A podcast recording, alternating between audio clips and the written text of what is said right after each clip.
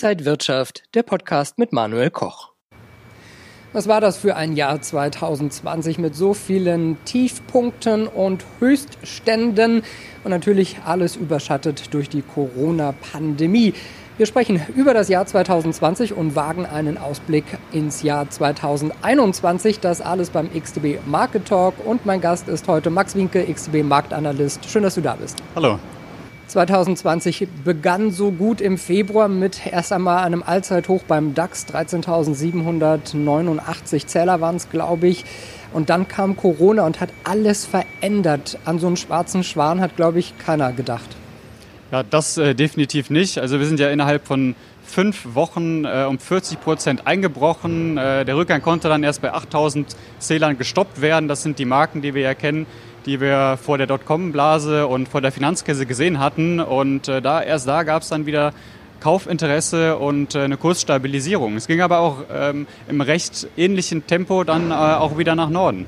Was ich ganz interessant finde und fand, war, wenn man das prozentual sieht, wie stark der Markt eingebrochen ist, dann war es gar nicht so schlimm wie bei der Finanzkrise und bei der Dotcom-Blase. Da waren die Märkte prozentual noch stärker im Minus und dass die Geschwindigkeit, die wir gesehen haben beim Aufstieg des, der Märkte wieder da war, das fand ich auch äh, fast schon historisch gesehen. Wenn man wahrscheinlich irgendwann zurückblickt und guckt, wie schnell sich die Märkte wieder erholt haben, werden einige sich wahrscheinlich die Augen reiben. Ja, das stimmt. Also mit, der, ähm, mit, der, mit den Charts muss man natürlich ein bisschen aufpassen. Die Dynamik sah natürlich extrem aus, aber wenn wir die Verhältnisse betrachten, wie gerade angesprochen, ja, logarithmische Skala, äh, das äh, ist natürlich wieder äh, eine andere Sache gewesen. Aber ähm, nach dieser scharfen Erholung haben viele sicherlich auch nochmal mit einem deutlichen Rücksetzer, ähm, äh, Rücksetzer gerechnet, äh, wie beispielsweise bei der Finanzkrise. Das ist diesmal ausgeblieben. Genau, und äh, dazu beigetragen haben sicherlich auch die Notenbanken, die nicht nur Milliarden, sondern schon Billionen in die Märkte pumpen. Die FED hat ja dann im März die Leitzinsen gesenkt, die Programme auf den Weg gebracht, EZB natürlich auch. Und wir haben die Staaten gesehen, die Hilfsprogramme auf den Weg gebracht haben. All das hat die Märkte natürlich auch oben gehalten. Das definitiv. Also FED äh, hat die erste, äh, gab, hat, es gab die erste Notfallzinssenkung wieder im März, äh, massive Anleihekäufe, äh, Erweiterung des QE-Programms und jetzt auch im Dezember hat man nochmal bestätigt, dass äh, der Kurs erstmal so bleiben wird. Sprich, extrem lockere Geldpolitik. Es gab eine kleine Enttäuschung, weil man die Anleihekäufprogramme nicht äh, noch höher angesetzt hatte. Aber ähm, es gab auch wieder etwas Optimismus. Ähm, die Wirtschaftsprognosen, ähm, Projektionen für das nächste Jahr, die wurden ein bisschen äh, angehoben. Ja? Das ist zumindest eine kleine Verbesserung für den Ausblick im Vergleich zu der Sitzung vom September. Ja, wenn wir mal in den April zurückschauen, da gab es beim amerikanischen WTI-Öl ja einen historischen Moment. Äh, wer WTI-Öl loswerden wollte, musste noch Geld drauflegen. Fast 37, 38 Dollar ist der Ölpreis also ins Minus gegangen. Auch das fand ich war ein Moment, den man sich so hätte nie vorstellen können. Ja, das, äh, das erste Mal, dass der Preis äh, für WTI überhaupt mal ins Negative gerutscht ist, minus 37, ein bisschen mehr äh, waren wir da, äh, sind wir da runtergefallen. Und ähm, das wird uns auf jeden Fall noch in Erinnerung bleiben. Ähm, es gab ein riesen oder ein massives Überangebot. Ja, wir, also die Nachfrageseite hat natürlich Schwierigkeiten. Corona-Krise hat das Ganze natürlich äh, massiv belastet. Und auf der anderen Seite hatten wir ein, eine riesen Ölversorgung. Und äh, das hat natürlich, also es gab ein riesen, ein super Contango am Markt, äh, was letztendlich heißt, dass die Kontrakte für spätere Lieferzeiten ähm, deutlich höhere Preise aufgewiesen haben. Ja? Und das war äh, das Thema des Jahres für, für den Ölmarkt. Ja, schade, dass sich das nicht auf die Benzinpreise äh, überschlägt, ja, dass man kostenlos tanken kann und vielleicht noch einen Snickers hinterher bekommt, um, damit man das Benzin abnimmt. Naja, im Sommer gab es dann eine weitere Meldung. Äh, Wirecard hat sich immer weiter zugespitzt. Es gab ja schon lange die Meldungen der Financial Times. Wirecard hat immer wieder dementiert hat immer wieder gesagt, da ist nichts dran. Dann gab es eine Sonderprüfung, da wurden auch nicht alle Bücher richtig äh, aufgemacht. Und dann kam praktisch der Moment, wo Wirecard sagen musste, es ist so, wie äh, beschrieben, wir sind pleite. Das Unternehmen ist aus dem DAX geflogen und ein Vorstand ist auch noch auf der Flucht. Also einen besseren Krimi kann man, glaube ich, nicht schreiben. Ja, das stimmt. Äh, also DAX-Rauswurf auch im August. Ähm, Aktie ist um 90 Prozent eingebrochen in einer Woche. Das ist natürlich eine unglaubliche Entwicklung für einen Titel, der im deutschen Leitindex ist. Und äh, viele hatten ja auch die Hoffnung, dass äh, gerade so ein Unternehmen wie Wirecard, was ja auch sich unglaublich gut entwickelt hatte zwischen 2016 und 2018, äh, dass da so ein bisschen äh, Tech- und Nasdaq-Feeling reinkommt. Ähm, das ist, bleibt natürlich jetzt aus. Ähm, für den DAX ist natürlich aber auch interessant, dass hier die neue, dass hier die neuen Titel reinkommen im nächsten Jahr, zehn an der Zahl. Ähm, ich denke, das wird dann auch nochmal äh, spannend werden. Ja, für deutsche Anleger natürlich sehr bitter, weil Wirecard schon eine Lieblingsaktie der Deutschen war und dann eben fast dieser Totalausfall. Für die meisten wird es wahrscheinlich äh, ja nichts mehr zu retten geben, man wird nichts mehr zurückbekommen. Aber ein Gutes hatte es. Die Regeln wurden geändert und Unternehmen müssen jetzt eben positive Zahlen vorweisen. Man muss die Bilanzen äh, fristgerecht vorlegen. Und der DAX, wie du gerade gesagt hast, wird erweitert von 30 auf 40 Unternehmen. Das finde ich eigentlich ganz gut. Ja. Ähm es gibt aber natürlich auch einige Gewinner ja, in diesem Jahr zu nennen. Ähm, natürlich die Tech-Werte, Nasdaq, große Werte, ähm, Pandemiegewinner oder Profiteure äh, von dem, was natürlich passiert ist, die Auswirkungen der Pandemie, Beschränkungen, Lockdowns und so weiter.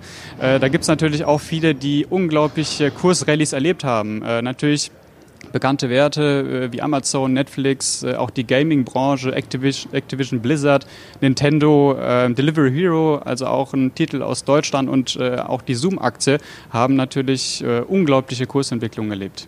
Ich erinnere mich auch noch an zwei Tage hier an der Börse. Da war äh, am, am, ersten Montag war es Pfizer und BioNTech. Da gingen die Märkte nach oben, als die ersten Meldungen kamen, dass der Impfstoff jetzt soweit sei. Und dann die Woche drauf auch wieder einen Montag Moderna Corona.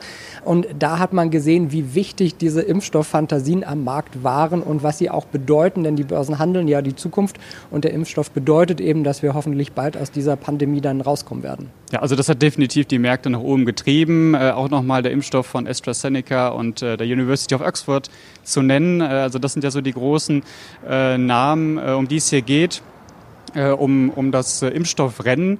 Ähm, ja, wie gesagt, das hat die Märkte nach oben getrieben in Kombination mit der Versicherung, dass eben mehr Geld kommt äh, seitens der Regierung und äh, natürlich von den Zentralbanken. Und äh, diese Hoffnung auf einen Impfstoff, auf ein Ende dieses Dramas, das äh, hat letztendlich dafür gesorgt, dass äh, Anleger äh, eher dazu bereit waren, nochmal nachzukaufen, trotz äh, extrem hoher Kursniveaus. Ja? Und, das, und das setzt sich auch nochmal, äh, könnte sich nochmal fortsetzen. Ja? Absolut. Ich meine, wenn wir gesehen haben, auch äh, vor Weihnachten schon, die Kurse sind ja äh, wie unterm Weihnachtsbaum da gepurzelt. Also Dow die 30.000er Marke geknackt, die Nasdaq auf Rekordkurs, Bitcoin über 20.000, DAX auf Rekordkurs. All das scheint ja irgendwie schon fast verrückt, wenn man daran denkt, dass wir in einem der schlimmsten Jahre äh, der Weltgeschichte sind mit einer Pandemie. Und trotzdem sieht es für 2021 auch weiterhin gut aus. Ja, das stimmt. Äh, auch noch auch natürlich zu erwähnen der, äh, der Biden-Sieg äh, in dem ganzen Chaos. Äh, auch das war natürlich irgendwie äh, in gewisser Weise ein Krimi. Trump hat sich hier nicht durchsetzen können. Es sah mal ganz knapp aus während der Wahlnacht, aber letztendlich wurde Biden hier zum Präsidenten, neuen Präsidenten gewählt. Das Electoral College hat das auch nochmal bestätigt.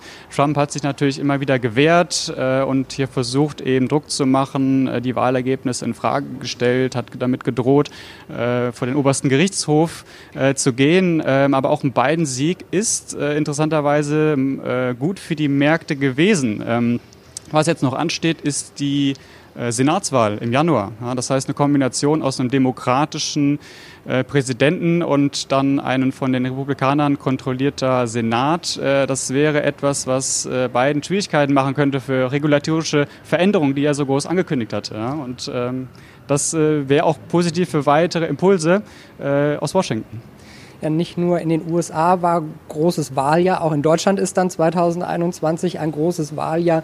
Da werden die Märkte, glaube ich, aber eher die Füße stillhalten, weil eben äh, die deutsche äh, Kanzlerwahl oder die Wahl zum Bundestag dann nicht so viele Auswirkungen hat. Ja, für, für den DAX ist klar äh, wichtig, wie, wie sich die Weltwirtschaft entwickelt. Ähm, und äh, zum großen Maße gibt natürlich auch die Wall Street den Ton vor. Das sehen wir natürlich auch in Entwicklungen, wenn die Wall Street eröffnet. Äh, da gibt es natürlich ähm, äh, starke Bewegungen Bewegungen. Ähm, es gibt natürlich äh, Abweichungen, das ist natürlich ganz klar, aber ähm, wie gesagt, äh, Weltwirtschaft und Wall Street, das ist das, was äh, vermutlich das, äh, den größten Einfluss hat auf, auf die Märkte in Deutschland. Wie optimistisch bist du jetzt für 2021? Also mit dem wirksamen Corona-Impfstoff könnte man ja durchaus äh, optimistisch sein. Äh, die Chancen stehen gut. Es gibt erste äh, Zulassungen ähm, sehr früh in Großbritannien, Kanada, aber auch in den USA. Und je schneller wir impfen, desto besser kommen wir äh, zurück zum normalen Leben. Ähm, natürlich gesellschaftlich, wirtschaftlich. Und das wird äh, eine sehr große Rolle spielen. Ich bin aber auch davon überzeugt, dass mit den Lockdowns und ähm, den Beschränkungen, dass es da natürlich nochmal eine gewisse äh, ja, Delle gibt, beziehungsweise das wird nochmal die Wirtschaftsdaten im ersten Quartal 2021 äh, belasten. Ähm, aber wir sehen ja eben, die Hoffnung überschattet das, was gerade passiert und die Märkte blicken da doch äh, recht optimistisch in die Zukunft.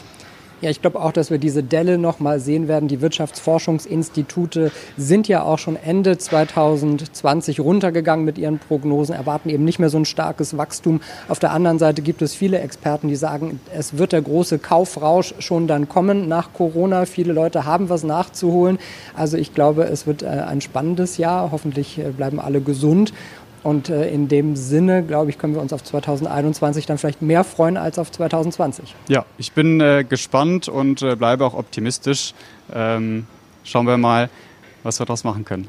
Sagt Max Winke, Marktanalyst beim Broker XTW. Schönen, danke, schönen Dank, dass du da warst und äh, alles Gute für 2021 für dich. Dankeschön. Dir auch natürlich. Und liebe Zuschauer, danke schön äh, für Ihr Interesse, fürs Schauen unserer Videos. Wir sind auch 2021 natürlich weiterhin für Sie da. Ich wünsche Ihnen jetzt erstmal alles Gute, guten Rutsch. Haben Sie ein schönes neues Jahr 2021. Bleiben Sie natürlich vor allen Dingen gesund. Das war der XTB Market Talk hier von der Frankfurter Börse. Alles Gute.